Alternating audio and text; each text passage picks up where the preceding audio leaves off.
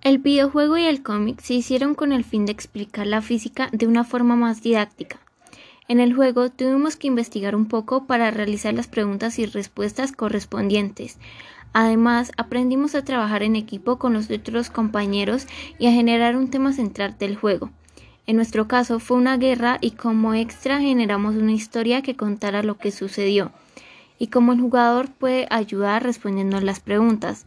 En el cómic aprendí a usar medios audiovisuales y digitales con el fin de transmitir información y conocimiento a través de diferentes historias, las cuales se convirtieron en un relato contado a través de imágenes o dibujos con unos textos simples y breves con el propósito de comunicar una información de manera entendida y con fácil lectura.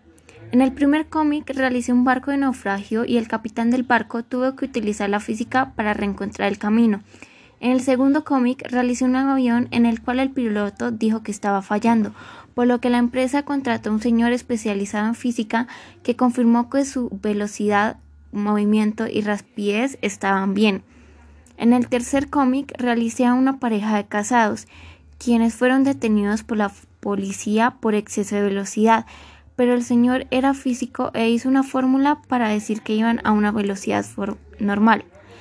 En el cuarto cómic hay un señor que contrata a un constructor para hacer una cancha de béisbol, pero este lo hace mal por lo que contrató a un físico para que midiera la zona y ver cuánto espacio contaban para rehacer los planos.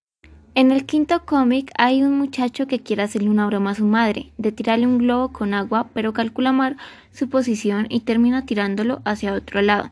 Y finalmente hay un cohete que pierde altitud, pero puede volver a su estado natural gracias a las leyes que aplicó el piloto.